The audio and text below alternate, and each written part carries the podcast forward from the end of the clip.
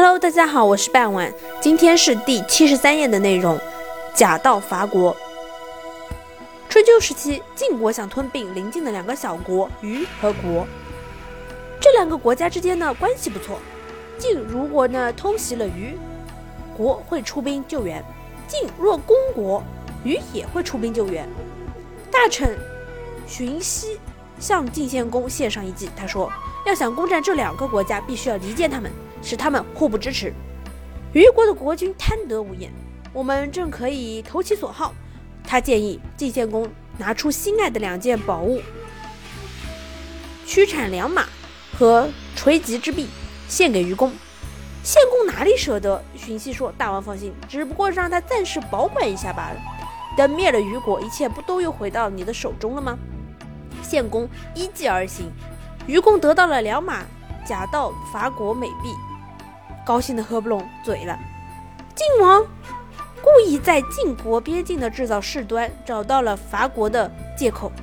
晋国要求虞国借道让晋国伐国，虞公得了晋国的好处，只得答应。虞国大臣宫中公之奇再三劝告这个虞公，这件事办不得。虞国两国啊，我们是唇亡齿寒。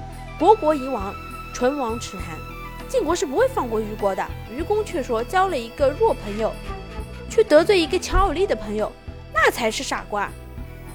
晋大军通过虞国道路攻打国国，经过了四个月，取得了胜利。班师回国时，把劫夺的这些财物分给了虞国。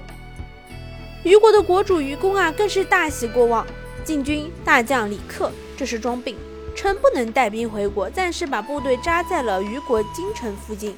虞公毫不怀疑。几天之后，晋献公亲率大军前去，虞公出城相迎。献公约虞公前去打猎。不一会儿，只见京城中起火。虞公赶到城外时，京城已被晋军里应外合强占了。就这样，晋国又轻而易举地灭了虞国。好了，今天的内容就到这里结束了。我们下一页讲的是洪水之战。感谢大家的收听，我们下期再见。